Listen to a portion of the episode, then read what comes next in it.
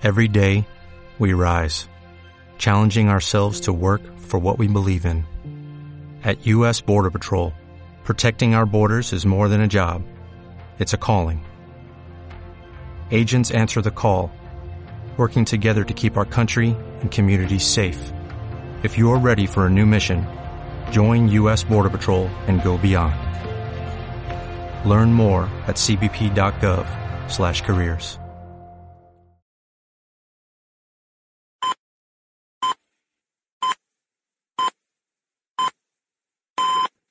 Recuperando Memoria, el programa de radio que da voz a la memoria histórica.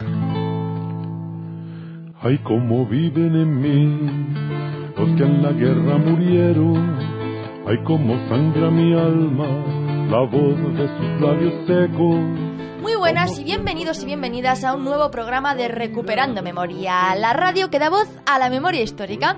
Hoy tenemos un programa, programa, programa bien cargadito y con unas invitadas de alto nivel. Por un lado, hablaremos junto a Cristina Serrano de Todos los niños robados son también mis niños y Dani Reyes del colectivo No Abolem y Ganemos Comisiones sobre los bebés robados y cómo eran tratados los niños durante el franquismo, trasladándolo hasta nuestros días. En El lado oscuro de la política, hoy el Donald, aparte de Donald Trump, nos acompaña Cristina Fallarás, directora de Diario 16. Y como siempre, traemos nuestra agenda de las asociaciones de la mano de nuestros compañeros Pablo y Oscar, con un- y además con una iniciativa muy interesante de Jimena que hace una iniciativa para recuperar los fondos para la memoria histórica.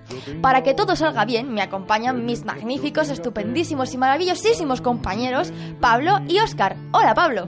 Hola, buenas, bienvenidos al nuevo programa de Recuperando Memoria. Espero que os guste y la verdad que va a ser espectacular este programa. Oscar. ¿Qué pelota eres, Alejandra? Pues aquí estamos en otro nuevo programa de Recuperando Memoria y hoy vamos a hablar eh, de unas declaraciones que ha hecho, bueno, que hizo en su día Adolfo Suárez, que tela, Tela, tela, tela marinera. Y también tenemos en la técnica a Fernando Aguilar, el almeriense.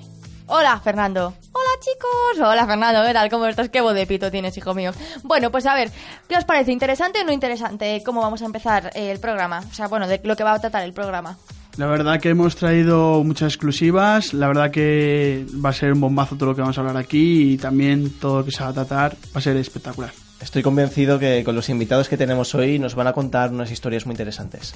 Avisamos que este programa va a ser algo más largo de lo normal, pero va a Lo ser merece. lo merece, lo merece, merece, va a ser súper interesante, súper dinámico, así que os queremos a todos enganchados en la radio y sin más, comenzamos con el nuevo programa de Recuperando Memoria. Donald Trump.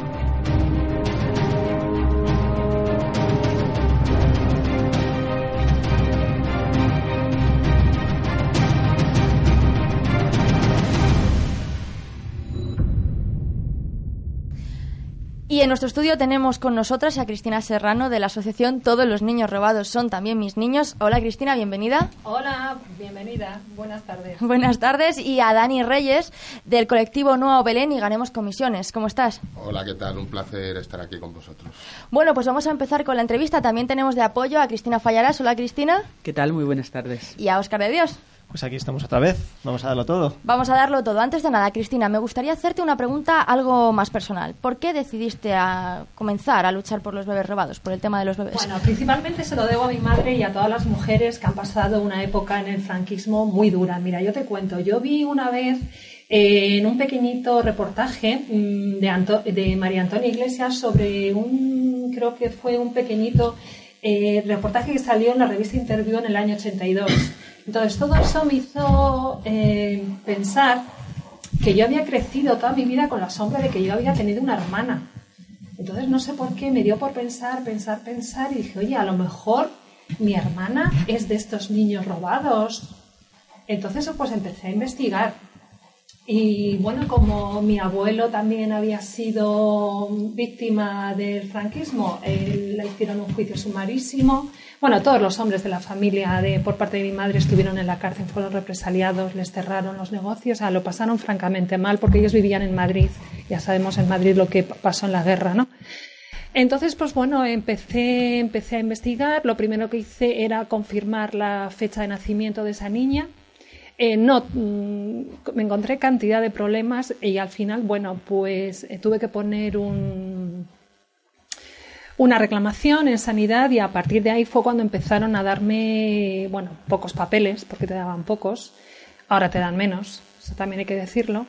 Eh, conseguí que me dijeran cuándo había nacido y me confirmaron que efectivamente había nacido una niña en la clínica, en la maternidad de Santa Cristina y Escuela de Matronas el 6 de diciembre del año 56. Eh, según todos los papeles que ellos me entregan, pues esa niña nace viva, con buen color y con 4 kilos 150 gramos. Eh, se ve que hay un tachón en el papel que me entregan, una fotocopia, y pone eh, fallece a los 10 minutos. Yo a partir de ahí empiezo a recabar información eh, al cementerio principalmente. El cementerio se niega a darme absolutamente nada, dicen que es de su propiedad. No tengo nada. me movilizo a través también del arzobispado porque al ser España en esa época un país excesivamente mm, católico, pues tenemos entendido, yo tenía entendido que ningún bebé nacido vivo o nacido muerto podía ser enterrado si no recibía el bautismo en las aguas de socorro. Tengo un acta notarial en que eh, no figura mi hermana con esos apellidos, ni que ha no, no ha sido bautizada ni ha recibido las aguas de socorro. Eh, empiezo a pedir también un legajo de aborto porque al no vivir las 24 horas se supone que no es un feto. Tampoco hay ningún legajo a nombre de mi madre. Y así sucesivamente fui pidiendo documentación. Documentación me ha llevado muchísimo tiempo. Ya cuando ya intenté recabar la más importante, pues entonces ya cuando presenté la denuncia en el juzgado de Plaza Castilla. Yo la presenté en el 2013, me tomaron declaración y en el 2016 mi denuncia ha sido archivada mm, de manera provisional por falta de pruebas. ¿Y cómo te sientes al saber que tenías una hermana y todo este proceso que nos estás contando?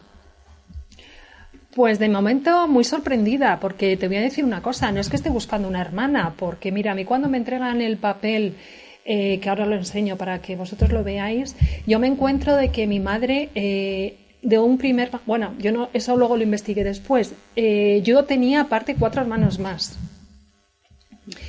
En el año 36 nació un niño, en el año 38 nació una niña y en el año 40 mi madre tuvo un parto doble. Yo cuando me entero que mi madre nos lo había ocultado a todos, o sea, mi madre ya no vivía. Yo salí y lo único que recuerdo que me senté en una escalera, en un portal, y me puse a llorar como una, como una tonta. O sea, no sabía qué me pasaba, no sabía qué hacer, si irme a mi casa, chillar, gritar. Yo no lo sabía porque yo me ponía en, en el lugar de mi madre y yo decía, esta mujer lo que ha tenido que sufrir y no ha dicho jamás, nunca nada. Entonces, por ese motivo empecé ya a investigar. Entonces ya investigué que mi madre había tenido un primer matrimonio durante la República, se casaron en las trincheras. El marido, por supuesto, murió y entonces de esos niños no sé absolutamente nada. O sea que realmente estoy en una situación que estoy buscando cinco hermanos. O sea, eres hija única y tienes en el fondo cinco hermanos. No, no soy hija única porque del segundo matrimonio nacimos cuatro hijos. Una de ellas es la del año 56 que estoy buscando, que es por la que he puesto la denuncia, más luego tengo otros tres hermanos, bueno, tres hermanos son cuatro porque el último parto fue doble, del primer matrimonio de mi madre. O sea, que seríamos hermanos de madre. Y mm, Dani, Cristina, eh, ¿por qué creéis que ¿por qué creéis que ha pasado estas prácticas de los bebés robados? ¿Cuál creéis que fue el motivo principal del franquismo y de la democracia para practicar esta práctica de los bebés robados? Hombre, eh, en un primer momento, bueno, pues fue como una forma incluso de castigar a los vencidos, ¿no? De hecho, lo que está detrás de toda la red de robo de bebés son las teorías de un psiquiatra fascista, Vallejo Nájera, que planteaba poco menos que bueno pues que los rojos nacían con un gen defectuoso y la única manera de poder evitar y salvar a estos niños era quitándoselos a su familia para que no les contagiaran el rojerío y que se criaran en unas familias, pues como Dios manda, ¿no? Unas familias nacional católicas. Esa es la justificación. Luego también todo esto se convirtió en un negocio puro y duro que de una manera u otra sigue en nuestros días, ¿no? No se ha, no se ha roto. De hecho, viniendo para acá, he revisado un poquito cosas que hemos ido denunciando y todavía sigue judicializado el caso Chupete, que llaman, que bueno, pues es una trama de retirada de tutelas con funcionarios de Lugo implicados, pediatras implicados y sobre todo las hermanas que gestionan una residencia para eh, mujeres en dificultad social que se quedan embarazadas. Eh, básicamente, bueno, por relaciones también con los prosenetas de la zona, entonces mujeres prostituidas, mujeres víctimas de violencia de género, a las que luego les retiran, les retiran los bebés con el visto bueno de la Asunta de Galicia, que es la que lo hace, claro. O sea, que pasa de ser un, un, asunto eh, ideológico, de castigo ideológico, a un negocio con pingües beneficios, pero que no deja de, no pierde el castigo a la mujer y el castigo a la madre en todo el proceso. Es decir, que incluso ahora que se convierte en solo negocio, el castigo a la mujer, fijaos el tipo de mujer que usan y a la cual le quitan el niño permanece, aunque ya no sea fascista como fue en su momento. Claro, bueno, no es fascista formalmente. Efectivamente, efectivamente. En la práctica sí, y ocurre de una manera general. Es que eh, la transición lo cambió todo para que no cambiara nada, y en menores ha pasado algo muy parecido. De hecho, España es una anomalía. Eh, lo que ocurre en nuestro país, eh, una tutela no la retira un juez, la retira la propia administración. Un funcionario decide que no eres adecuada para criar a tu hijo y te lo quita y luego eres tú la que tiene que recurrir a la justicia por un proceso administrativo eh, que además no contempla justicia gratuita, con lo cual, bueno, es prácticamente imposible pasar los años. Eh, ahora tenemos eso que se llama Europa, entonces, pues cada vez están llegando más sentencias desde Estrasburgo condenando al sistema de protección de menores precisamente porque, claro, retiran un niño que no se debería haber retirado, pero cuando resuelve la justicia han pasado diez años. Entonces ese niño ya no tiene ninguna vinculación, esa familia ya se la han cargado. Es una anomalía que arrastramos desde los tiempos del tutelar de menores de Franco y que no se ha corregido de alguna manera, ¿no? ¿Y cuánto podía costar en aquella época comprar un bebé? Bueno, eh, oscilaba depende. Muchas veces se comparan con la compra de una vivienda de aquel entonces. Muchos han llegado a pagar por eh, campos de naranjos. Incluso había el pago aplazado y había también una garantía de reemplazo. Si el bebé moría antes de un tiempo, pues se reemplazaba por otro.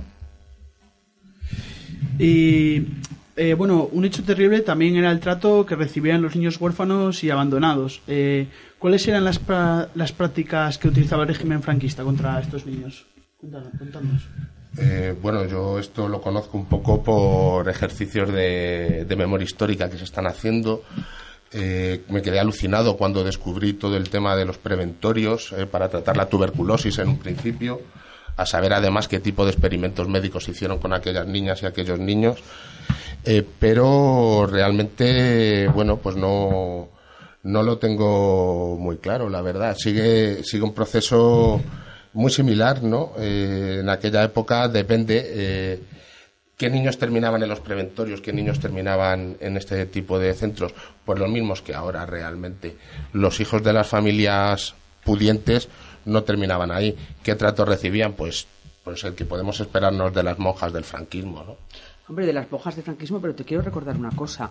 España es el único país europeo donde no se ha iniciado una investigación contra la Iglesia Católica, ni por los abusos sexuales, ni por el robo de bebés, ni por el maltrato en orfanatos o orfelinatos o como lo llamaran entonces, que podía ser cualquier tipo. Lo que habría que preguntarse es por qué los españoles no han puesto en marcha los mecanismos para exigir a sus gobiernos que se lleven a cabo estas investigaciones, porque desde la supercatólica Irlanda hasta Dinamarca, pasando por Alemania, Inglaterra, Irlanda, eh, eh, Italia, etcétera, han puesto en marcha y han hecho públicos, no sé si os acordáis los dosieres de Irlanda, que quizá eran los más bestias, mm. y los de Estados Unidos, han hecho públicas estas prácticas porque ha habido una investigación. Esa investigación, desde mi punto de vista, creo que no se ha puesto en marcha desde los gobiernos porque tampoco la, la ha reclamado la sociedad civil. No sé qué pensáis. Hombre, yo creo que es que ha habido puro continuismo. Estas personas que estuvieron, tuvieron un cargo en la dictadura, lo han seguido teniendo en la democracia. Entonces, eh, ha, continuado el, las costumbres, el silencio, la impunidad, y eso es lo que nosotros estamos pidiendo.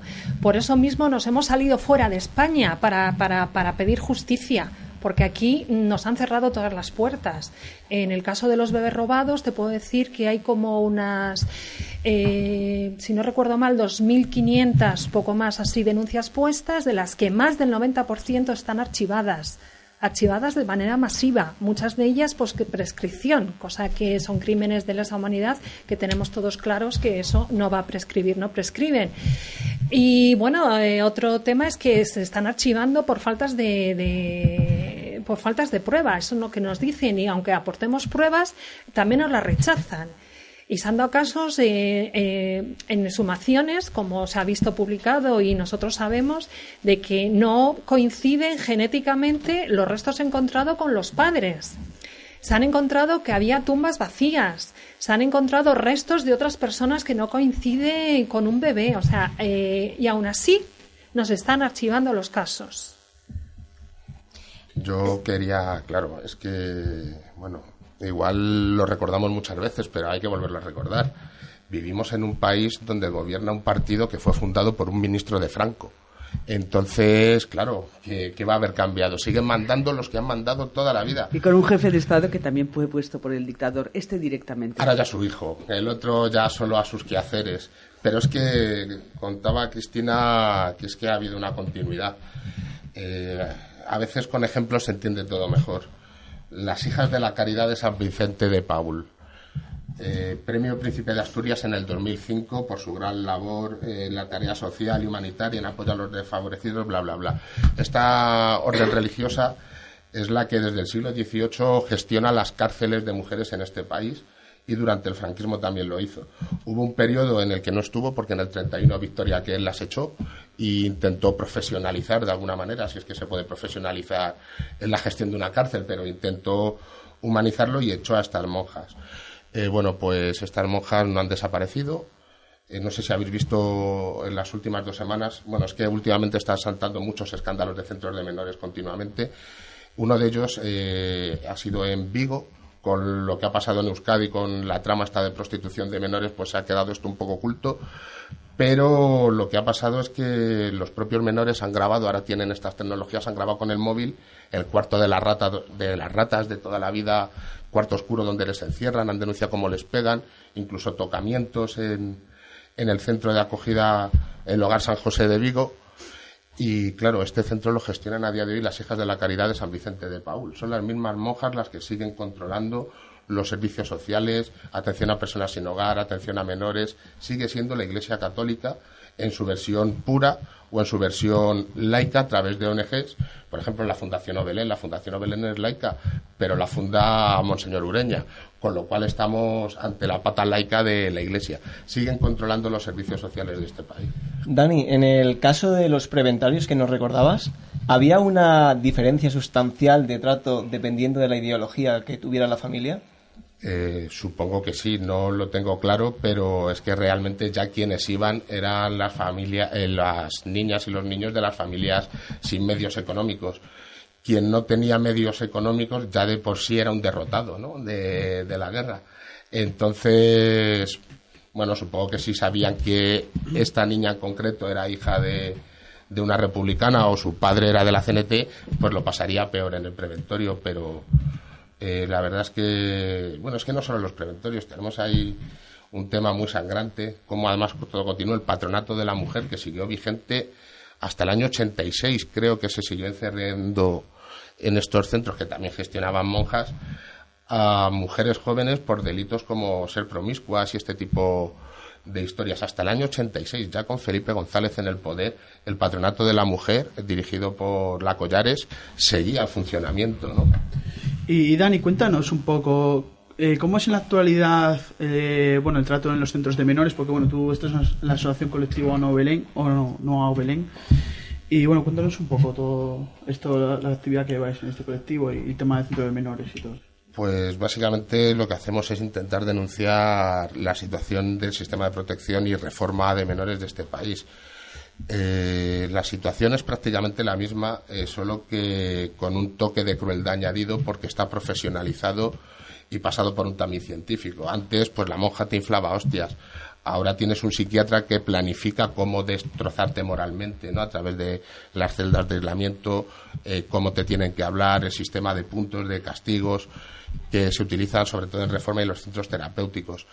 Pero pues, estamos viendo que los centros eh, de protección eh, normales, por decirlo así, centros de acogida, estamos en un proceso de involución. Es cierto que se avanzó bastante, se crearon sobre todo los pisos tutelados, que son como más pequeños, a pesar de que no deja de ser una institución, no es lo mismo que un grupo de seis, siete niños viva en una casa con un grupo de educadores que vivir en un hospicio. Pero la tendencia es a recuperar los hospicios. De hecho, Esperanza Aguirre, antes de dimitir, una de las primeras veces que dimitió, ya cambió en la Comunidad de Madrid las tendencias. ¿Qué es lo que nos encontramos ahora? Que niños de 10 años prefieren dormir en un parque antes que estar dentro del centro. Duermen en la puerta del centro en el parque porque dentro les pegan. Claro, eh, en un piso eso es más difícil. En un hospicio donde viven 80, 100 niños es que es imposible dar una atención adecuada. Yo quería, yo quería volver a un tema porque todos estos asuntos eh, resulta muy difícil denunciarlos en España y como decía Cristina, las causas se van archivando. Tú has dicho que estáis llevando la denuncia fuera de España. ¿Dónde? Sí, mira, eh, es muy famosa, bueno, famosa entre, entre personas que estén un poco interesados en la causa, ¿no? Eh, se llama la famosa querella argentina. En el, mira, el 14 de abril del 2010 eh, dos víctimas del franquismo pusieron, hicieron la primera denuncia y la entregaron en Buenos Aires. A partir de ahí eh, vamos teniendo eh, cada vez más, más adhesiones. Ahora mismo creo que tenemos 350, hay 350 querellas puestas, tanto a nivel de asociaciones como a nivel personal. Sin incluyendo las declaraciones que se han hecho en el propio consulado argentino que nos han dado esa facilidad, ¿no? Eh, también tenemos, eh, hay ayuntamientos como el de Pamplona, que fue el primero que se ha adherido a la querella argentina. Eh, creo que tenemos el de Vitoria. Es que no quiero, tenemos también Zaragoza. Te puedo decir que Madrid todavía está pasando un poquito de nosotros, pero vamos a seguir en ellos. También tenemos ahí a puertas casi que, Barcelona. Y espérate porque creo que se me olvidan. tenemos Pamplona, te he dicho Pamplona, Vitoria, Tarragona, Cádiz y Zaragoza. Eh, y yo te voy a decir que mi testimonio forma parte de la querella que se va a presentar por el, Ayuntamiento de Rivas por ser vecina del municipio. O sea, yo cuento con el apoyo de, mi municipio para ayudarme con el tema de la querella. Siento, me siento un poquito en este caso apoyada por ellos. ¿Qué partidos políticos están metidos dentro de esta querella? ¿Estás diciendo Vitoria? ¿Qué partidos son? Eh, yo en, su este, mayoría. Mm, estas, eh, yo no he estado presente en estos eh, cuando vamos a ver cómo te voy a decir que no me sale la palabra. Yo no he estado presente en estos en estos actos. Solamente estuve presente en la moción que se celebró en el Ayuntamiento de Rivas. Todos votaron a favor, salvo Ciudadanos y el PP. Bueno, en cualquier caso, yo políticamente tengo que decir una cosa.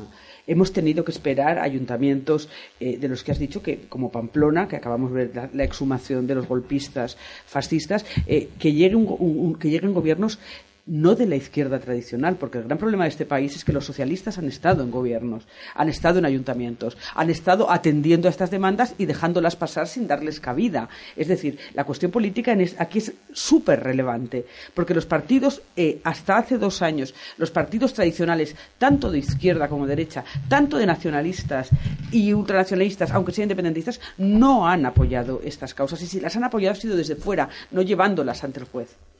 Claro, supongo que estaría, por ejemplo, el Partido Socialista cuando se creó la querella argentina estaría en muchos lugares y no, no Date cuenta de que esto, eh, la primera querella fue, te voy a decir yo que ya te digo, se puso en el año 2010. Estamos en el 2016 y cada vez la querella tiene más fuerza.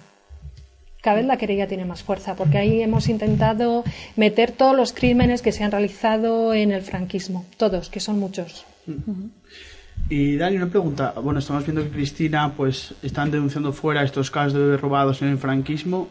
El tema de, bueno, de todos los maltratos a los niños ahora en la actualidad, eh, ¿se puede llegar a algún caso, o sea, se puede llegar a denunciar o se llega a algún caso a denunciar? Se puede llegar a denunciar, pero es prácticamente imposible. Ten en cuenta que primero te encuentras con un nivel de corporativismo que no es normal y segundo te encuentras con unos niveles de precariedad porque la protección de menores está privatizada también. Entonces tienes educadores con sueldos bastante limitados y con contratos muchas veces temporales, parciales y con las reformas laborales te dicen usted no vuelva, tenga el aguinaldo de la indemnización y fuera. ¿no?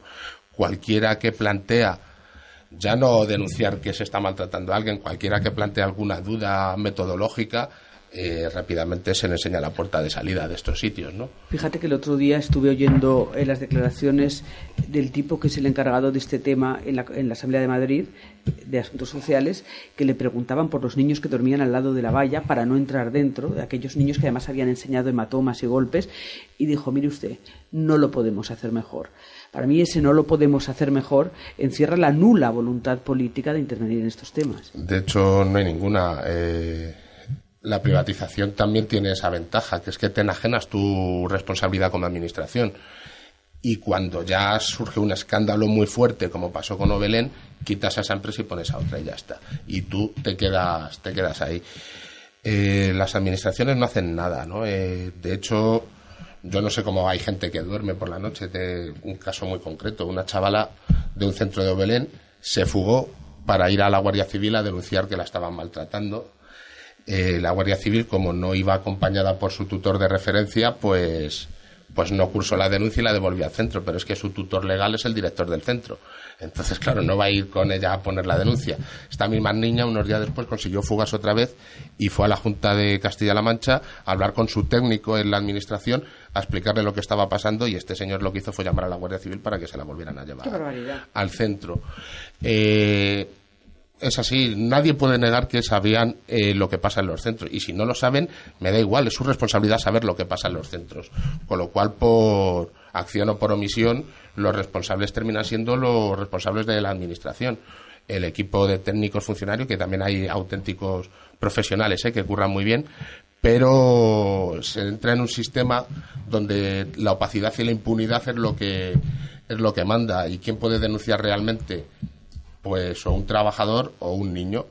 A los niños nadie les va a escuchar y los trabajadores, pues se te cae el mundo encima, ¿no? Realmente el que terminas enjuiciado eres tú, es lo que me ha pasado a mí, ¿no? Que me denunció la Comunidad de Madrid o Belén por injurias y calumnias y después de ir casi 30 veces a distintos juzgados, sigo esperando que decida los tribunales, pero el que está denunciado soy yo.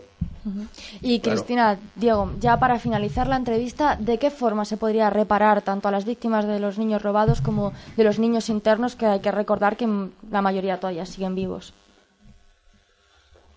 Yo creo que reparación no se puede hacer.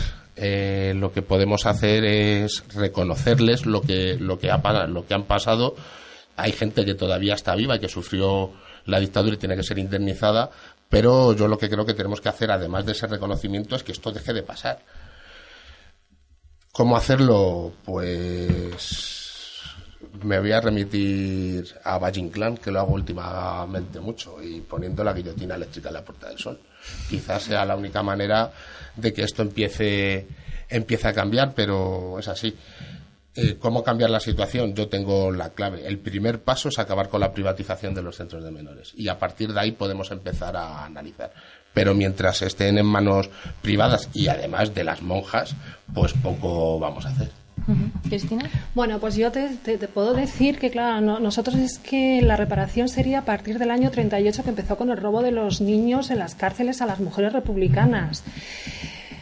Eh, entonces lo que nosotros queremos es eh, que nos hagan justicia, porque la verdad la sabemos, que da justicia, eh, que den nombre y apellido de todos los imputados y que reconozcan lo que han hecho en este país, que ha sido un verdadero genocidio como lo han hecho en el resto de los otros países.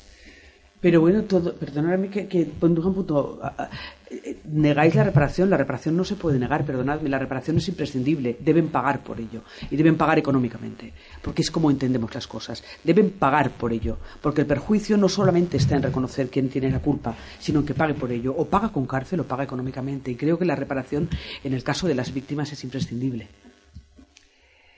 Sí, lo que yo me quería decir es que no, no es reparable, pero sí que tienen que tienen que pagar, evidentemente.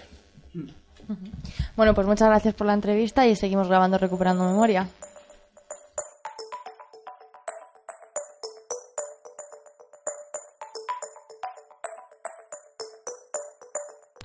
Y empezamos con la agenda de las asociaciones que viene cargadita, ¿verdad, Oscar?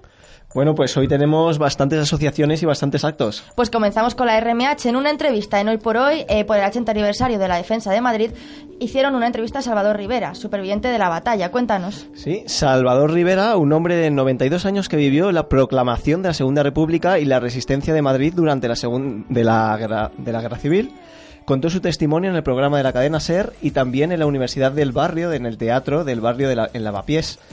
En la charla en la Universidad del Barrio también intervinieron Almudena Cross, presidenta de la Asociación de Amigos de las Brigadas Internacionales, Carlos García Lix, artista y documentalista, y Emilio Silva, presidente de la Asociación para la Recuperación de la Memoria Histórica. Pues un abrazo muy grande para todos y continuamos con Fórum de Tarragona per la Memoria, que hace las cuartas jornadas Memoria Histórica contra la Impunidad. Cuéntanos, Pablo. El martes 29 a las 7 horas de la tarde en el Salón de Actos del Ayuntamiento de Tarragona eh, se harán estas jornadas. Estas cuartas jornadas están ligadas otra vez a la Coordinadora de Viudas de Guatemala, con Abigua, con un proyecto que se está ejecutando de empoderamiento y defensa de los derechos de las mujeres mayas. Bueno, y continuamos, Oscar, porque ha pasado algo muy interesante y es que Rusia ha abierto su archivo sobre la Guerra Civil Española y las Brigadas Internacionales. Por fin, tras varios años de ostracismo, el Archivo Estatal Ruso de Historia Político-Social publica y digitaliza miles de documentos relativos a la Guerra Civil Española y también documentación sobre las brigadas internacionales. La documentación que allí se encuentra es muy valiosa, ya que la URSS fue uno de los principales países que ayudó al bando republicano y quien desde la Tercera Internacional organizó las brigadas internacionales.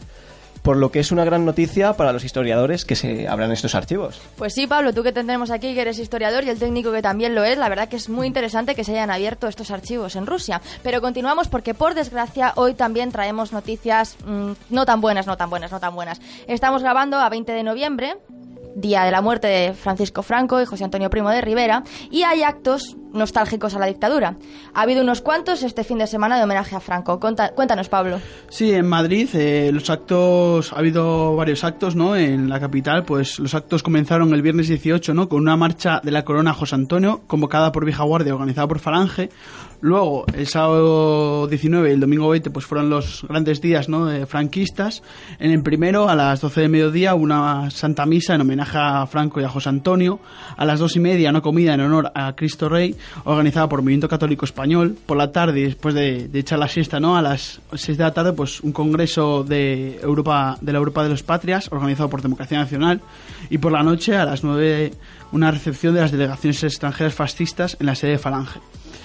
Y el domingo, pues ese gran día, ¿no? Como dijo Alejandra. A las 12, pues una concentración en el Abrazo de Oriente, eh, que organizaron y convocaron Fuerza Nueva, Movimiento Católico Español, la Falange y Democracia Nacional. A las dos y media, una comida de hermandad de Fuerza Nueva.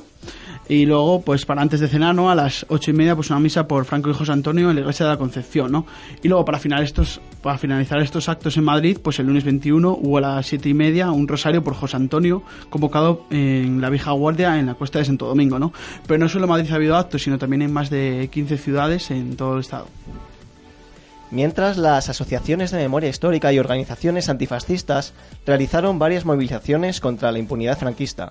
La más relevante se ha producido el domingo 20 a las 12 horas en la Puerta del Sol con el título de Fuera calles y monumentos franquistas. Está claro que viendo esto se pueden sacar muchísimas ideas y lo que está claro es que si en España sigue ocurriendo esto es porque algo no se ha hecho del todo bien o no se ha solucionado todavía.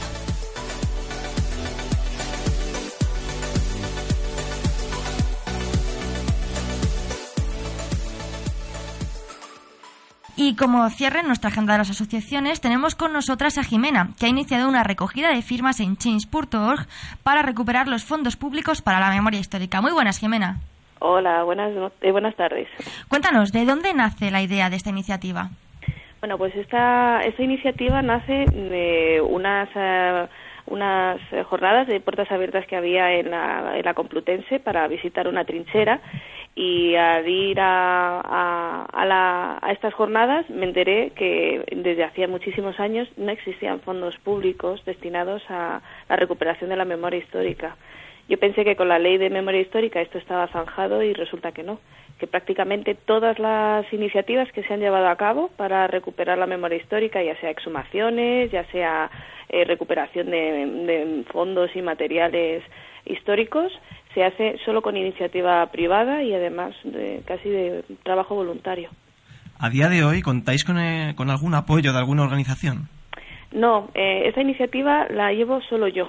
la inicié solo yo y no, no cuento con ningún apoyo de ninguna iniciativa, de ninguna organización. Y cuéntanos, ¿cómo va la recogida de firmas?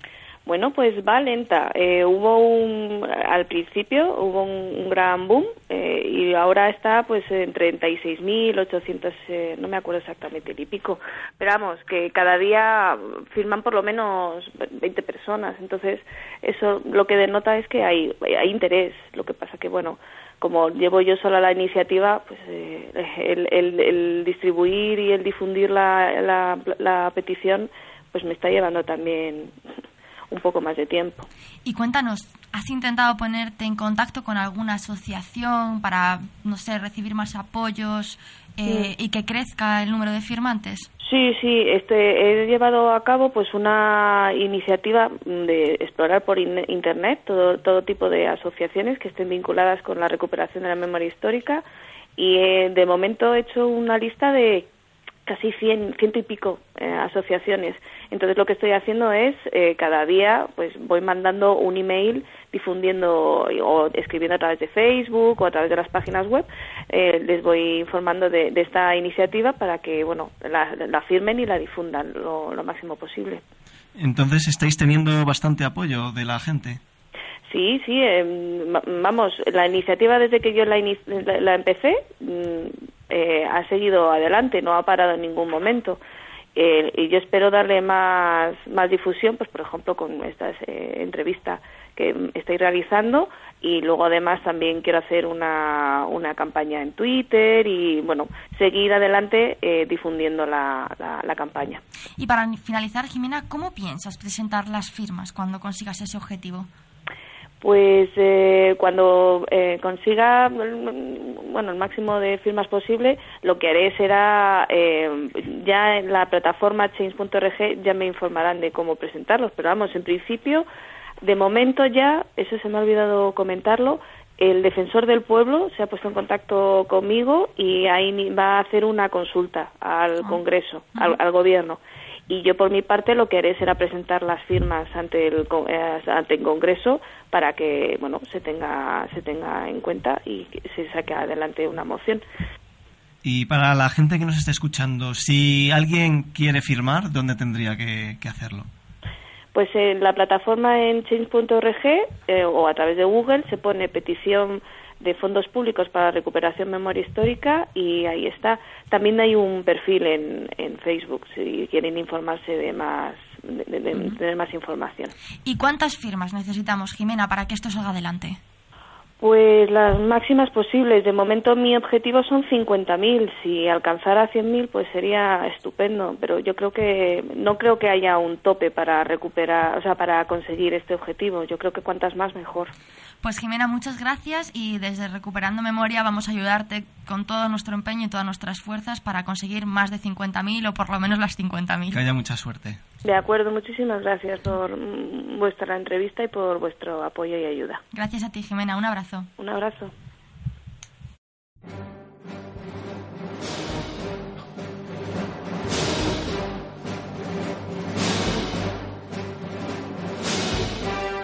El lado oscuro de la política.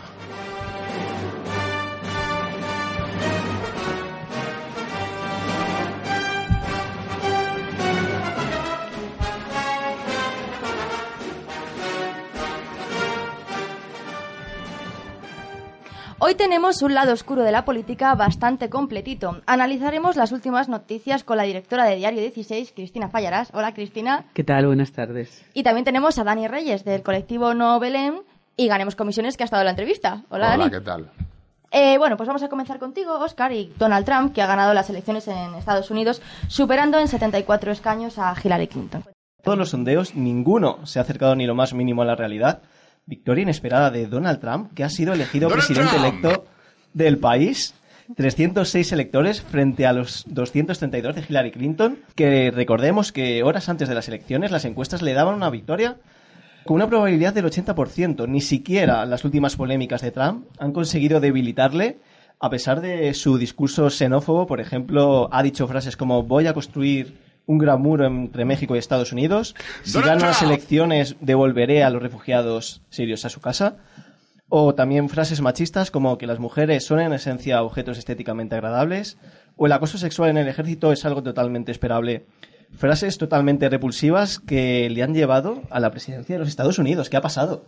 La verdad que una victoria inesperada de Donald Trump, ¿no? La verdad que nos hemos quedado todos muy anodados, pero bueno, también ver la candidata del Partido Demócrata, ¿no? Hillary Clinton, que una candidata, de hecho eran los candidatos más impopulares, ¿no? Hillary Clinton y Donald Trump de todas las elecciones de la historia de Estados Unidos. De hecho, ha habido una abstención brutal en las elecciones, ¿no? De hecho, Donald Trump gana, pero gana con menos votos que Romney, o sea, que el candidato republicano de 2012, ¿no? Entonces, aquí también se ve un poco la desafección que hay también con los candidatos republicanos y demócratas y que si hubiera habido otro candidato igual del Partido Demócrata como Bernie Sanders, pues igual hubiera sido todo más diferente, ¿no?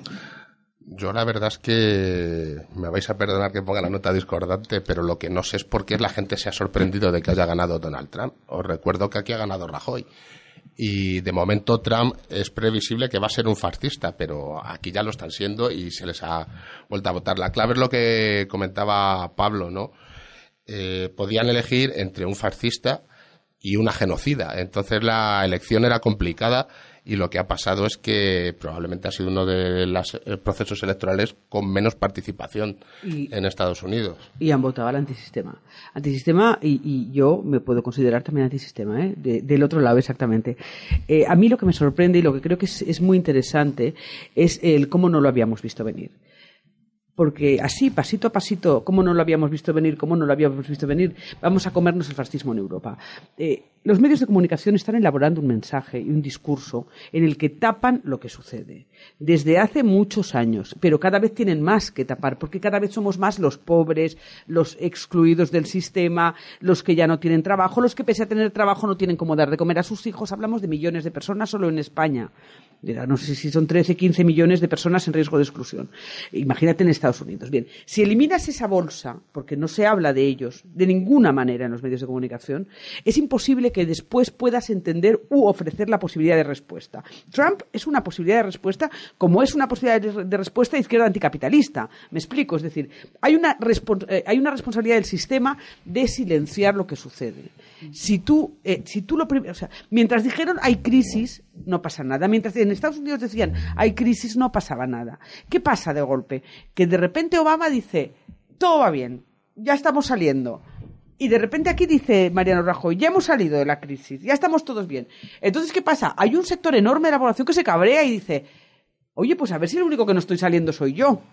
Y, este, y esa persona puede culparse a sí mismo o puede culpar al sistema y decir, bueno, pues este sistema no funciona, con lo cual yo ven- voto a alguien que venga de fuera del sistema. El gran problema es que en Europa esta, este, este, esta bolsa de- del sistema ya no funciona. Son cientos de millones de personas. Ya no estamos hablando de- solamente de millones.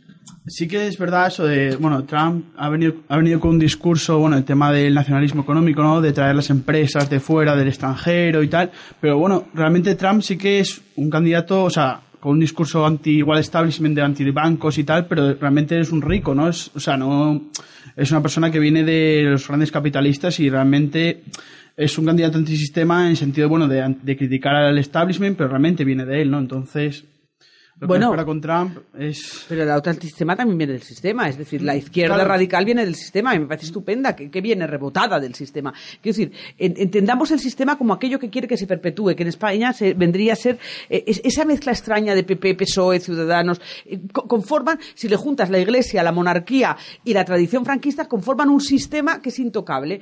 Te puede salir por la derecha, por la ultraderecha no, porque ya está en el PP, pero por otra, otra derecha o, o por la izquierda.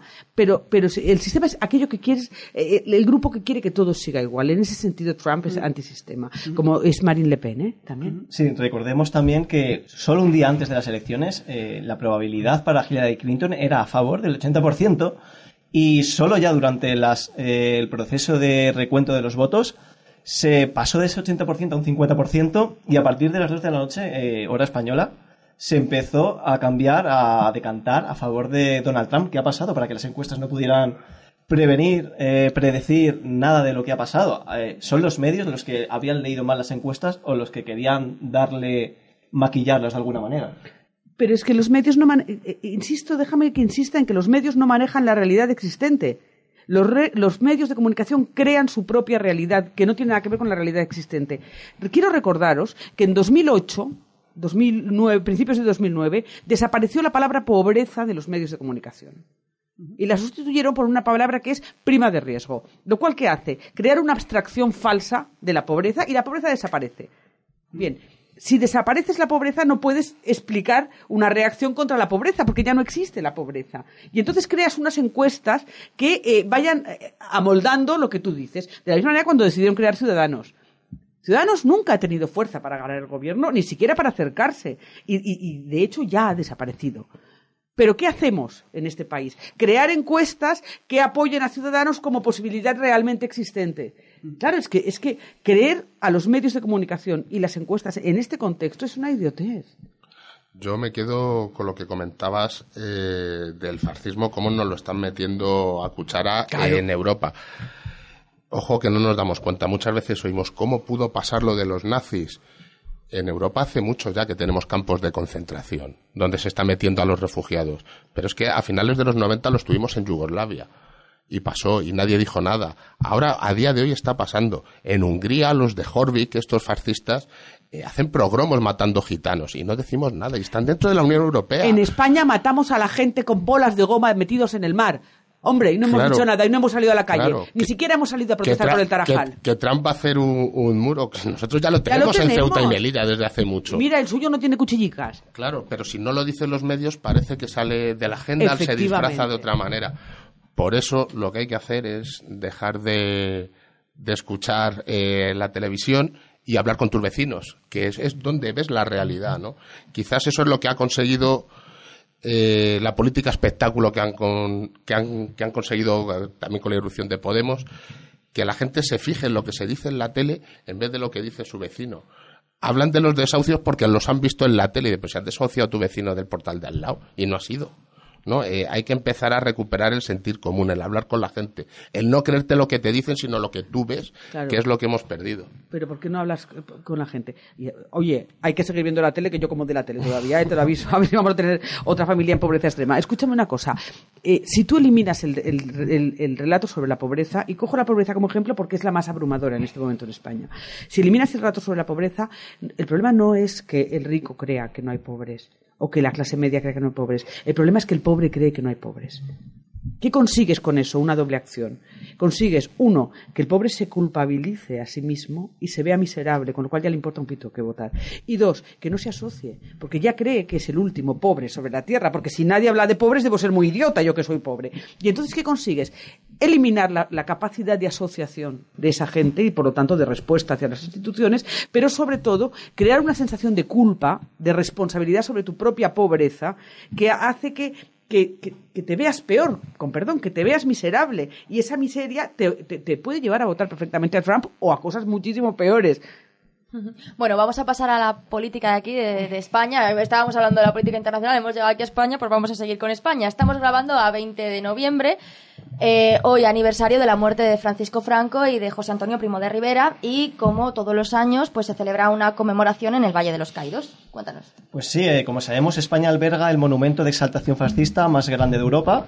Es el Valle de los Caídos, que ha vuelto a ser protagonista este fin de semana por una concentración de varias organizaciones que piden convertir el Valle de los Caídos en un lugar de lucha antifranquista. El mismo gesto que ha hecho en Alemania con los que se ha hecho en Alemania con los campos de concentración y creen que a su juicio que el pacto entre PP y Ciudadanos mantendrá la impunidad franquista y seguirá dejando sin financiación a la memoria histórica, como ya ha manifestado Rajoy en varias entrevistas. Cero euros, cero euros, cero euros. Así fue lo que dijo, ¿verdad?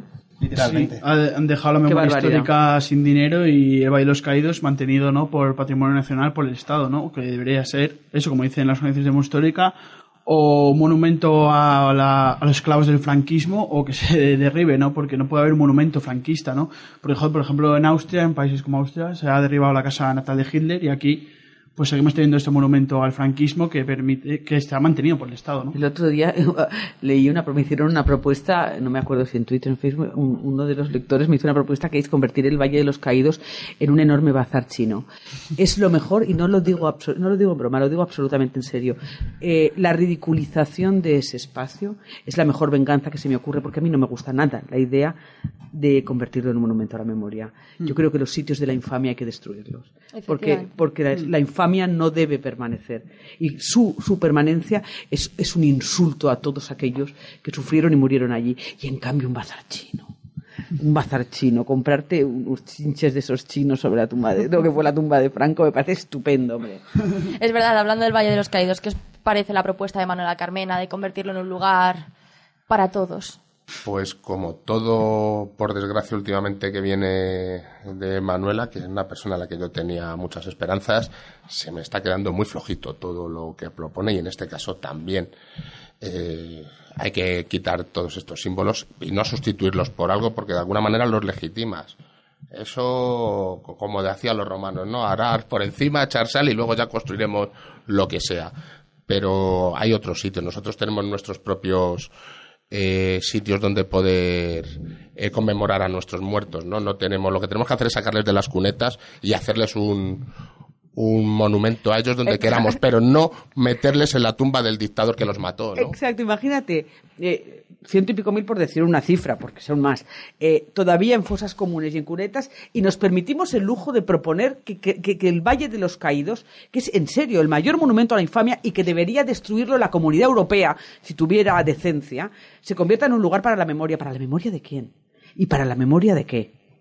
No, hombre, no. Hombre, lógicamente va a pasar, pues como pasa en Alemania, ¿no? Que la casa de, bueno, en Austria, que la casa de Hitler se convierte en un monumento de exaltación y casi de peregrinación para neonazis. Colega, y, las, y, y, y Mauthausen y los campos de concentración y Treblinka y, los campos que se han hecho eh, centros de turismo internacional donde simulan gasearte con vapor de agua. Este verano eh, yo vi el, reportaje donde la gente va a pasar sus vacaciones dentro de, no sé, no me acuerdo si era Matas, uno de los grandes campos de concentración y una de las actividades es que te gasean ficticiamente con vapor de agua. Y la siguiente es que duermes en la cama nicho donde dormía el tipo que murió. Con lo cual, lo que tú decías, han conseguido trivializar lo que fue eh, de manera que hace un flaco favor a la memoria de las víctimas que estuvieron allí en ese campo de concentración. Se ha convertido su muerte en un circo. Tú imagínate eh, lo bonito que sería poner ahí un gran campo de margaritas, por ejemplo. Bueno, yo también aquí un poco discrepo con vosotros. Es cierto que, a ver, no se puede hacer un parque temático o un parque de atracciones pues en Mauthausen o Auschwitz,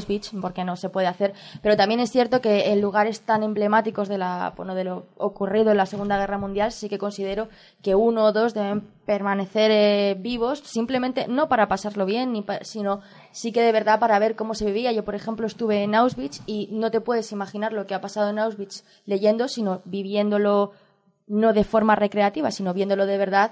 Sinceramente, creo que es una buena forma de educar también a las generaciones de lo que ha pasado. Pero fíjate que llevando a la gente a, a estudiar eso, tú le llevas a Mauthausen, a Auschwitz, lo ve la gente, aprende lo que pasó, pero claro, eh, lo conviertes en un museo, con lo cual niegas que esté pasando a día de hoy con los sirios. Es que están en un sitio exactamente igual que Mauthausen o Auschwitz y ahí les tienen. No hace falta que le...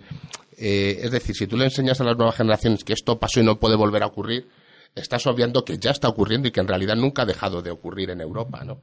Se le puede dar otro, otro enfoque, pero desde luego no destruir no destruir esa parte de la historia que nos puede servir también, por lo menos aunque sea ya como objeto de investigación o como objeto, ya no de investigación porque hay poco que investigar, tú vas allí y lo ves, pero sí que es cierto que para investigadores o para gente joven es como una forma de verlo, tienes que verlo para que no significa que no esté pasando en otros lugares. ¿Qué aporta que no sepamos ya?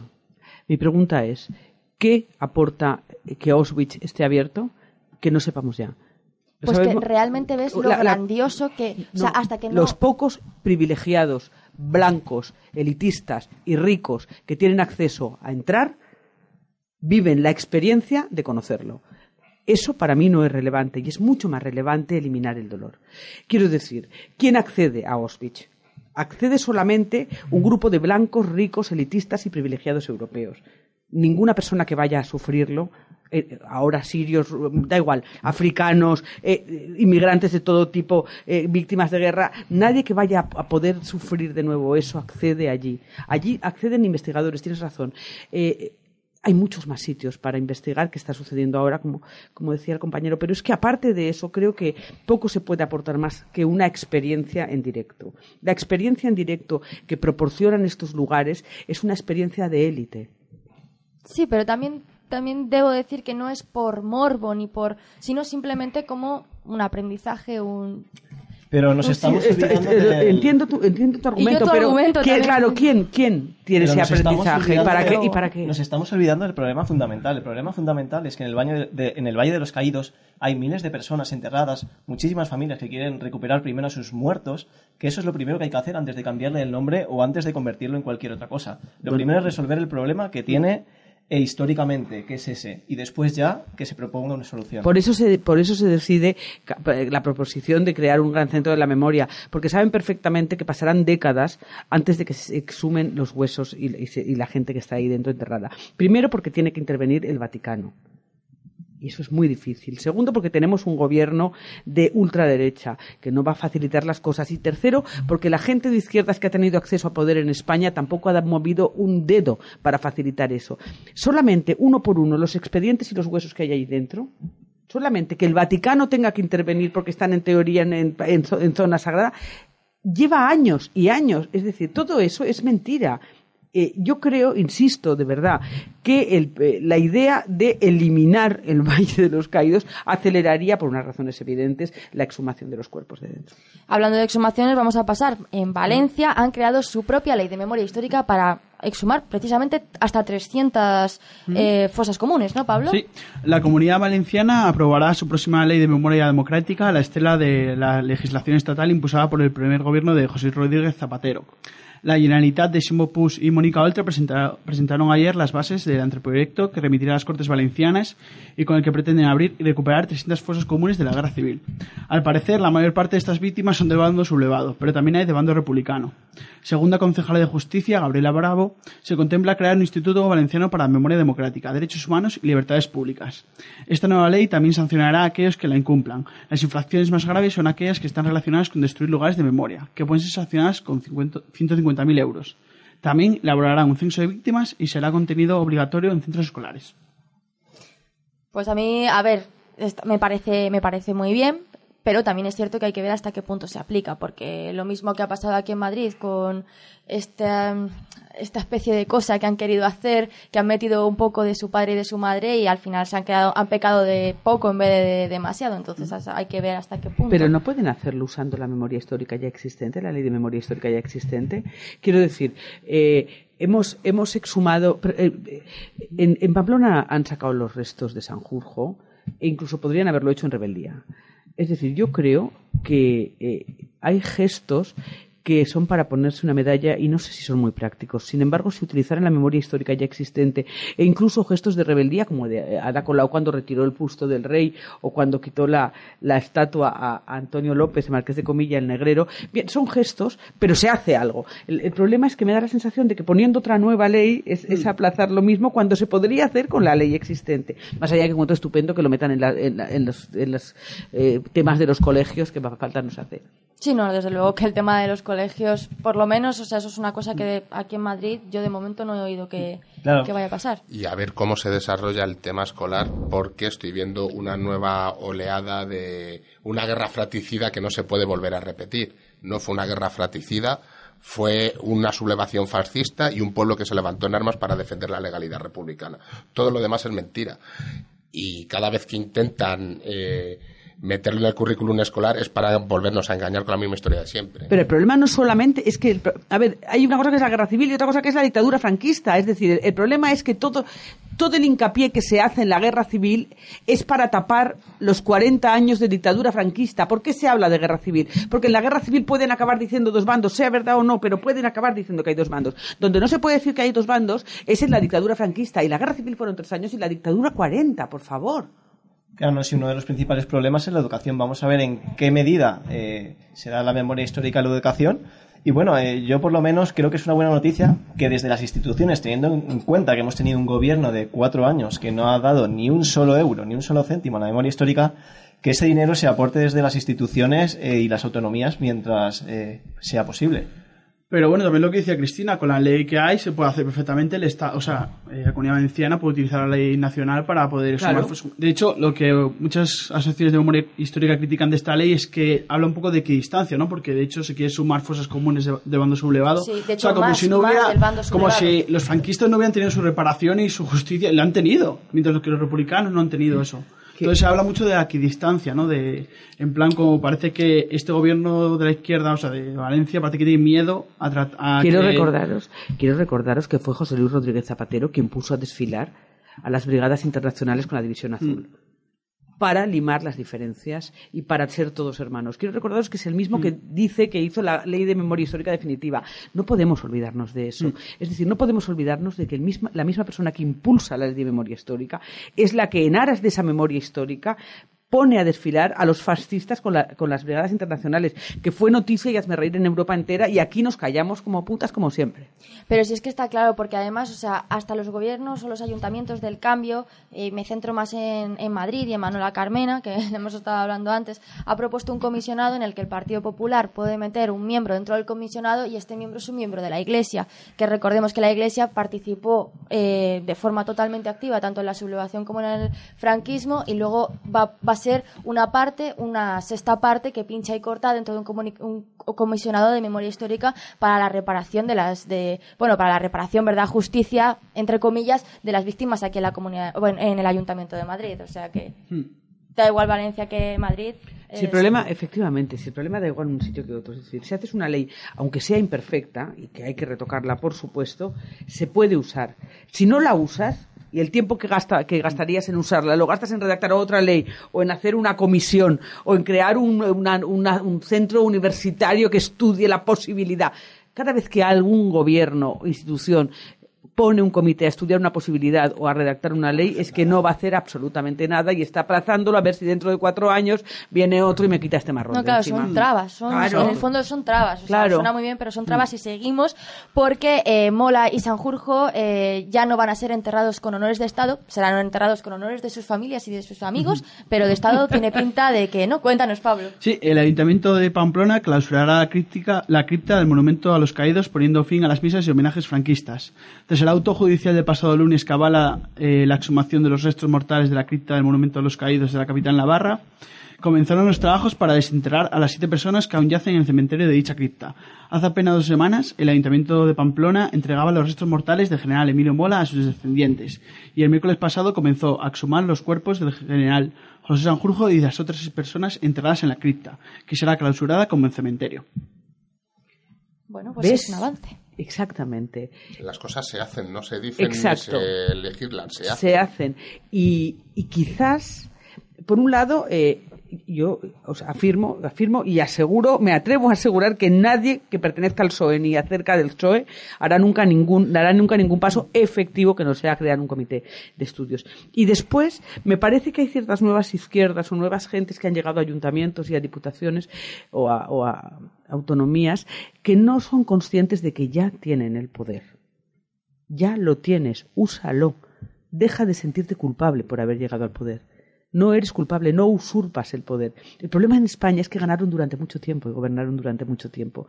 Y llegan unas izquierdas que, pese a ser nuevas, llegan al poder con la sensación de que usurpan el cargo a alguien que lo merecería más que ellas o que ellas no saben cómo han llegado. Bien, ya tienes el poder. Úsalo y ejércelo. Y lo puedes ejercer como en Pamplona diciendo que se van a ahorrar, se va a ahorrar aquí a Sanjurjo y a Mola ahora mismo fuera que lo entierre su madre. Oye, y con alegría si quieres puedes hacer esas cosas. Desde luego, yo, pero yo también creo, Cristina, parándonos en lo que acabas de decir, que es lo que les pasa a los nuevos ayuntamientos, hasta Podemos, ahora Madrid, bueno, Barcelona en común, es que yo creo que son un poco inexpertos todavía lo que les pasa. Más que tener miedo o sentirse culpables por usurpar el poder al Partido Popular y al Partido Socialista, son personas que, bueno, todavía no están curtidas en política y por eso les cuesta tanto, sí, sí, sincer- Dar yo, el paso. yo creo que sí, dar el paso Alejandra, más que... chica, tú estás en Madrid y haces una lista de los nombres de las calles de franquistas y de las plazas y de los y de las paradas de metro de Pero franquistas. totalmente de acuerdo, si yo y estoy totalmente entonces de acuerdo. dices, o sea, más Manolo, que yo, imposible. Pepito, Juanito, a cambiar la, a cambiar la calle. Oye, Pero yo creo que sinceramente es que no cielo. saben gestionar, no son capaces de gestionarlo por miedo a lo mejor a críticas de, ¿sabes? Pero por miedo, no por no porque A no quieran hacerlo. Claro, a eso iba yo. Con No el están miedo. porque el Partido Popular y siento ponerle nombre y apellidos les resbala absolutamente todo. Que están en caso de corrupción, pues le dan el beso al rey, que es lo que ha pasado con Rita Barbera hace dos días. O sea, que les da igual. Ellos son así, son pancistas y pasan absolutamente de todo. Estos gobiernos del cambio, entre comillas, no son, o sea, no, sabes, como que tienen que guardar un poco las distancias y que no les critiquen porque no se, no se atreven a. Insisto, porque creen que han usurpado el sitio de otro. Porque de verdad creen que no deberían estar en el poder. Pero no pasa nada. Quiero decirse, es comprensible en España. Lo que pasa es que hay que cambiarlo. Es comprensible en España que tras la guerra civil, eh, la victoria fascista, 40 años de dictadura y otros 40 años donde no se ha hecho prácticamente nada en este campo, que son ya 80 años, quien llega al poder desde el otro lado piense que está llegando a un lugar que no le corresponde. Bien, cambiemos esto. Y sí, yo creo que también otro de los grandes problemas, como, como decía Alejandra, es eso, el tema del miedo que tienen a, pues, a la derecha, ¿no? De no, por no hacer nada. Y yo creo que también lo que deberían de hacer, en vez de fijarse tanto en lo institucional de eso, el miedo a la derecha, ¿no? Por ejemplo, con lo de la latina, con el tema de los legionarios, es también basarse en las asociaciones de memoria histórica, ¿no? En la gente que está haciendo trabajo desde hace muchos años, porque, por ejemplo, asociaciones como Foro por la Memoria o la RMH tienen listados ya de las calles, pero no desde hace nada, sino desde hace Sí, muchísimos Pablo, años. pero recordemos lo que pasó en la Cátedra de Memoria Histórica de la Complutense, que se los comieron vivos por las patas. Entonces, eso es lo que pasa en este país. Te quiero decir, si le hacen eso a una cátedra, ¿qué no le van a hacer a un gobierno, a este tipo de gobierno con el asco que le tienen? Pero el problema es que ellos se dejan hacer. Eh, hubo que defender la muerte, pero no te imaginas la decepción que sentí cuando vi a Rita Maestre pedirle perdón al obispo. ¿Pero esto qué es? No pidas perdón. Entonces eh, te van a machacar porque la debilidad invita a la agresión. Si tú quieres quitar las calles franquistas, las quitas y que vengan los legionarios donde quieran. Que hagan lo que les dé la gana. Tú las quitas y punto. El problema es cuando las quitas pidiendo perdón y pensando en un nombre que no ofenda a los fascistas que llevan toda la vida mandando. ¿Cómo que no? Pero Avenida Marcelino Camacho y punto. Es así como se hacen las cosas. Sí, además, Llevamos 40 años de dictadura y 40 años aguantando el relato que nos habéis querido contar de lo que ha sido nuestra vida. Que no, hombre, que no. no se puede gobernar desde luego eh, teniendo el miedo a los medios, lo que van a decir de ti o lo que no van a decir. Está claro que al gobierno de ahora Madrid, por ejemplo, aquí le van a mirar con lupa. Haga lo que haga, sea bueno o sea malo, pero no puedes gobernar con el miedo a eso. Si tú quitas una calle franquista, te van a decir. o Porque te van a además, de esa manera, pierdes el apoyo de los tuyos, pero es que los fachas nunca te van a apoyar. Es pero si tú eres timorato, los tuyos se decepcionan, se frustran y dejan de apoyarte. Y entonces vuelven otra vez los de toda la vida. Fíjate que más que, además de eso, creo eh, que no hay una homogeneidad en el gobierno de Manuela Carmena, que está la rama más radical, que a mí me interesa mucho más, y la otra más conservadora, eh, mucho más moderada, y que además está representada por Manuela, que es la, la alcaldesa, con lo cual hay un problema en la, en la ejecución y en el relato. De ahí que los titiriteros fueran a la cárcel, de ahí que sucedan cosas que nos tienen a todos con la boca abierta. Y los titiriteros y el asunto de los tweets de Zapata para mí son los dos ejemplos más bestiales que yo, que tengo ya 50 años, no creí que fuera a vivir de nuevo en esta sociedad. No, está claro que desde luego, y yo centrándome un poco más en el tema de, de Dani, era que evidentemente piden perdón, pero ¿qué pasa si no piden perdón? Quiero decirte. Pues que los suyos les van a apoyar. Lo que pasa es que si, si yo tengo que ir a, a defender a Rita Maestre mientras ella le pide perdón al obispo, se me quitan las ganas de defenderla. A mí también. Digo, tira, hombre, tira. A mí también, lo siento. Es decir, Prefiero de la actitud de la bordeta cuando salió en el Parlamento y dijo, iros a la mierda, hombre, que ahora también. podemos hablar nosotros también. Esa es la actitud que se tiene que tener. Porque además si no les das fuerza a los demás. Es decir, cuando pides disculpas al obispo, das fuerzas a Esperanza Aguirre. Es la misma correa de transmisión. Pues vamos a seguir con la transmisión y finalizamos con el primer presidente de la democracia, Adolfo Suárez, que bueno, esta es en una entrevista no, eh, no conocida a la periodista Victoria Pergo, Prego, perdón, en 1995 Suárez le confesó, eh, sin saber que estaba siendo grabado, que el Estado hizo varias encuestas eh, sobre monarquía o república y la monarquía perdía. Eh, la solución para que esta consulta no se realizase era meter la palabra rey y la palabra monarquía en la ley eh, para la reforma política de 1977. De esta manera, como él dijo, eh, ya, estaba, ya había sido a ref- eh, sometida a referéndum, explicó. Así que bueno, aquí tenemos. eh, un- vamos a escucharle. le otorga también una legitimidad a, la- a esta monarquía, a la corona, al rey, Claro, y lo meto por una razón que no lo había contado. Pues es simplemente que cuando que la mayor parte de los jefes de gobierno extranjeros me pedían referencia monarquía república. Claro, eso era peligrosísimo en ese momento. Hacía encuestas y pedían. Claro. Y era el que nos estaba diciendo dos cotidianas. Entonces yo metí la palabra rey, la palabra monarquía. Y de la aquella ley, manera- Y que había sido sometido a referéndum. Me avergüenzo de pertenecer a la misma profesión que Victoria Prego. Me avergüenzo sinceramente de que esa señora pertenezca a mi profesión. Yo soy periodista. A mí lo que hiciera Adolfo Suárez me importa un pito y lo que hicieran los franquistas de entonces también porque Adolfo Suárez estaba en el gobierno con Franco y era franquista. Ahora que una periodista años después que se pretende, así nos vendieron el relato de la transición y de nuestra democracia, que se pretende periodista, haya seguido callada hasta día de hoy, hasta la semana de hoy, 16 años. callada, no diré cómo que, eh, me parece bárbaro, me parece bestial, me parece corresponsable de todo lo que nos pase, me parece cor- corresponsable del dolor, del silencio, de la tristeza. No hay nada, nada, nada que pudra más una sociedad y que genere más dolor en las generaciones que vienen que el silencio. España es un país construido sobre el silencio. Ver la evidencia de que una periodista como esa señora no solo contribuye al silencio, sino que ahora todavía, a día de hoy, porque lo está defendiendo ahora en los medios de comunicación, ahora que ha salido, defienda su postura como corresponsabilidad, me parece lo más repugnante que he oído en mucho tiempo. Yo solo un apunte para que entendamos en qué momento de la recuperación de nuestra memoria colectiva estamos. El principal aeropuerto de este país lleva el nombre de este tío que acabamos de escuchar. Ese es el nivel al que estamos. Y no recuerdo bien, pero supongo que estaría Zapatero en el gobierno cuando le cambiaron el nombre. Por ahí, por ahí debió ser. Es que es una idiotez, es una idiotez separar a los socialistas. Mira, Sí, hay un ahí viejo, tienes toda la- hay un viejo republicano que hablando con él, eh, hablábamos de la memoria histórica y tal, me dijo una cosa que a mí me fascinó y que no me la quito de la cabeza. Me dijo, mira, eh, a nosotros, y él era un viejo socialista, ¿eh? eh a nosotros no nos traicionó la transición. Yo le decía, jo, la transición fue una traición. una-". No, no, a nosotros no nos traicionó la transición. De la transición no esperábamos nada. A nosotros, a nosotros nos, tra- nos traicionó en 1982 el PSOE y, y Felipe González. ¿Quién traiciona a esa gente que esperaba reparación y esperaba un nuevo relato y esperaba salir de las cunetas y tener a sus muertos en casa? No los, no los traiciona Adolfo Suárez, como no los traiciona Aznar ni, ni, ni Mariano Rajoy. ¿Quiénes lo traicionan? Felipe González y Zapatero. Y los Pedritos Sánchez que nos vengan de turno. Y aún viene la vieja guardia. Y Alfonso Guerra, que todavía nos quieren hacer colar que este tío sí era socialista, pero le apartaron, ¿eh? Que ahora tendrán que reconstruir de algún lado y saldrán los guerristas como la verdadera izquierda del PSOE. No lo otra dudes. vez. Bueno, la verdad que totalmente de acuerdo con Cristina y con Dani. Vamos, o sea, yo creo que eso, que, no, que de la transición nos han vendido un relato, ¿no? De, de, de lo que pasó.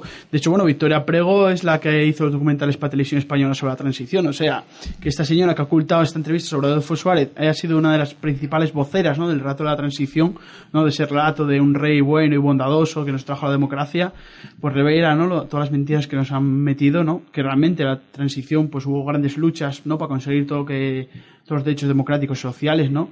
Y que realmente eso, que nos han vendido un relato que no, que no es cierto y que, de hecho, bueno, a la izquierda, ¿no? Felipe González y también Carrillo, ¿no? Fueron los que lavaron la cara también a Ra- el rey. Bueno, de hecho, Carrillo decía Juan Carlos el Breve y luego de repente lo alaba, ¿no? Al rey. Entonces también Sí, la izquierda tiene culpa del lavado de cara, ¿no? De, de esta gente. el PC participa en todo. Y después Izquierda Unida, lo lamento. ¿Cuándo se empieza a hablar de los, de, de los desahucios? Cuando llega Ada Colau y monta la PA. ¿Por qué monta la PA? ¿Por qué tiene que montar una, una organización paralela a lo, a lo- a lo público? Porque en ningún estamento público, ni de izquierda, ni de derecha, ni de ultraizquierda, ni de ningún sitio, nadie se metía a apoyar eso. Y así todo.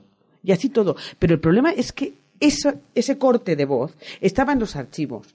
Y lo conocía el cámara, y lo conocía el de sonido, y lo conocía el realizador, y lo conocía el editor, y lo conocía la- el, eh, el Sum. El problema es cuántos periodistas conocían ese relato. ¿Cuántos periodistas se lo han callado? ¿Y por qué se lo han callado? Bueno, hemos visto que a raíz de que haya salido a la luz esta entrevista, la derecha mediática ha salido diciendo que en ese momento las encuestas daban eh, a favor, que todos los ciudadanos estaban a favor de la monarquía, pero yo creo que lo fundamental no es eso.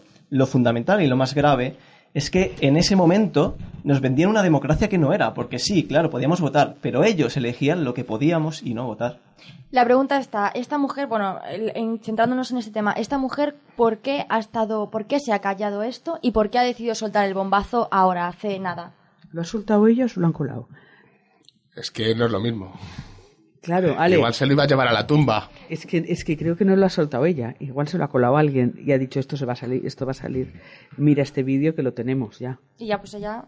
Y, si es que en realidad, en realidad ella lo único que hace es justificar eso porque realmente todavía cree que es justificable. No se arrepiente de haberlo hecho. Nosotros, una parte de la población, una parte que siempre creemos que es mayoritaria y, creo lamentablemente que somos los menos, eh, lo consideramos una, una barbaridad y un engaño a toda la sociedad. Hay otra parte de la población que es muy grande y que probablemente sea mayoritaria que dice, qué bien hicieron, qué responsabilidad de Estado, la puñetera idea de la responsabilidad de Estado, que viene de dónde viene. Claro, porque mucha gente pensaba que España no estaba preparada para una. para otra república, o sea, y eso es así. Pero, ¿qué, pero ¿por qué, qué- diferencia hay entre una república y una monarquía? Que sencillamente que uno se hace cargo, el problema es la tutela. Es decir, veníamos de una España tutelada, infantilizada. Quiero recordaros que los mataron a todos. Y a los que no mataron se fueron de este país. Cuando es que parece que aquí todos eran cobardes. No, hijo, no, aquí los mataron. Aquí había gente muy, muy valiente y muy interesante y muy culta. Y o la mataron o se tuvo que ir. ¿Quién quedó? El que se cayó. Bueno, y el que luchó de otra manera, pero siempre con la culpa y el cargo de conciencia. ¿Quién queda? Una sociedad infantilizada, tutelada, menospreciada y, y- vapuleada y humillada. Bien, con esos mimbres es muy fácil colar lo que cuelan. Y lo que hacen es aprovecharse de una población infantilizada. Pero, pero por lo que les da la gana, porque a ellos les da la gana poner una república, que te podían haber puesto a Marcelino Oreja de presidente de la- del Estado. Yo, yo el otro día, cuando de jefe de Estado, el otro día cuando lo vi en este programa de la Sexta, donde uno de los opinadores era Marcelino Oreja, pensé, oh my God, uno era Marcelino Oreja y otro el hijo de Blas Piñar. Sí, sí, sí, sí, sí. Claro, es que, es que los consideran interlocutores válidos para, re- para revisar nuestra historia. Hoy, en, en una cadena supuestamente de izquierdas, fíjate lo que harán en la 1. Bueno, la verdad es que estoy totalmente de acuerdo contigo, Cristina. Normalmente se suele utilizar la palabra, las palabras responsabilidad de Estado para hacer lo que el gobierno de turno quiere. Por ejemplo, abstenerse con Rajoy o cualquier, cualquier otra cosa. Se, se suele utilizar como, digamos, una excusa para hacer lo que me conviene. Claro. Yo quería insistir en la idea que ha puesto Cristina, eh, que coló todo, los mataron a todos y otros se fueron. Pero también es cierto que si lo pudieron colar fue por la claudicación consciente tanto del Partido Comunista como del Partido Socialista, como de UGT, como de comisiones sindicatos, obreras. claro que sí. Los pactos de la Moncloa fue lo que finiquitaron la lucha eh, contra la dictadura y por un cambio social. Ahora nos van a cambiar el relato. ¿eh? Yo, perdóname que meta, pero como soy de comisiones me duele especialmente. Hace poco fue el aniversario de la muerte de Marcelino y hemos vuelto a ver cómo todo el mundo le alababa. Que no se nos olvide que fue Ignacio Fernández Toso el que echó a Marcelino Camacho de comisiones obreras. Esta gentuza que dirige ahora el sindicato son los que echaron a Marcelino en su día y han hecho que lleguemos hasta lo que de hoy. Si la paz surge es porque Comisiones Obreras dejó de ser un sindicato sociopolítico y pasó de todo el mundo que no estuviera en los batallones pesados de la clase obrera. Y es así. Eh, la PA existe igual que el 15M. El 15M surgió por el vacío que había. Tenía que expresarse de algún lado. Así que no dejemos que nos vuelvan a cambiar el relato, que están con la transición, pero nos van a cambiar el de toda la democracia también. No sabes cómo me alegra conocer a alguien de comisiones obreras. Creí que habíais desaparecido todos. Afortunadamente, a ver los hilos. todavía. Bueno, pues con a ver los hilos acabamos con el lado oscuro de la política. Donald Trump.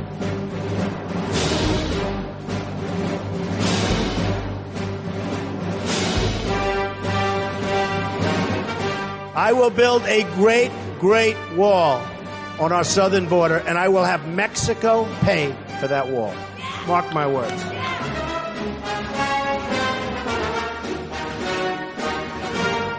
where I could stand in the middle of Fifth Avenue and shoot somebody and I wouldn't lose any voters, okay? It's like incredible.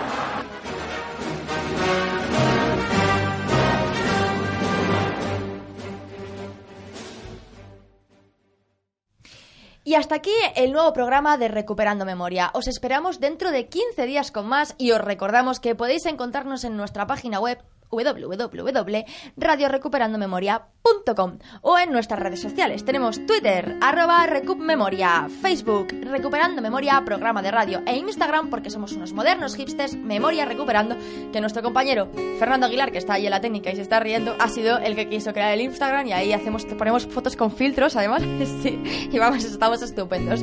También os invitamos a que os unáis a nuestro grupo de teaming, donde por solo un euro al mes podéis ayudar a que sigamos adelante. Un euro mes recuperando memoria implica poder pagar el estudio en el que estamos grabando ahora mismo, que implica seguir grabando recuperando memoria. Si queréis colaborar con nosotras, podéis también enviarnos un artículo que nos, vamos, nos hacéis las personas más felices del mundo a memoriarecuperando@gmail.com que le daremos cancha, bombo, platillo y lo difundiremos, vamos, a mil voces. Y lo subiremos a nuestra web, evidentemente. Sin más, nos despedimos, pero Oscar quiere decir unas palabras. Sí, eh, quería mandar desde aquí todo el apoyo a todas esas personas que durante el franquismo le robaron un hijo, una hija, un hermano, una hermana. Y también apoyo y nuestros deseos de recuperación a Lagardère Lanciu, que ha sido agredido hoy, 20 de noviembre, por portar una pancarta en contra de Franco. Le han agredido precisamente las personas a favor de Franco. Un abrazo de todo el equipo, de Oscar, que acaba de hablar, de Pablo, que me mira asiente, de Fernando, que está ahí toqueteando botones en la técnica, y de Alejandra de la Fuente. Pero nos despedimos con un homenaje a Durruti, anarquista que luchó por la República y en, en, contra del golpe de Estado fascista y murió el 20 de noviembre de 1936.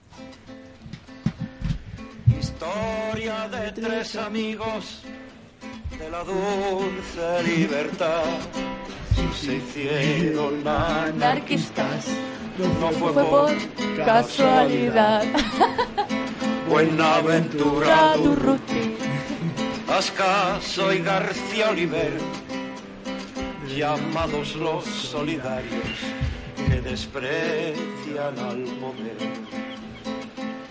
Buscados y perseguidos por el campo y la ciudad, se acabaron en la cárcel no fue por casualidad.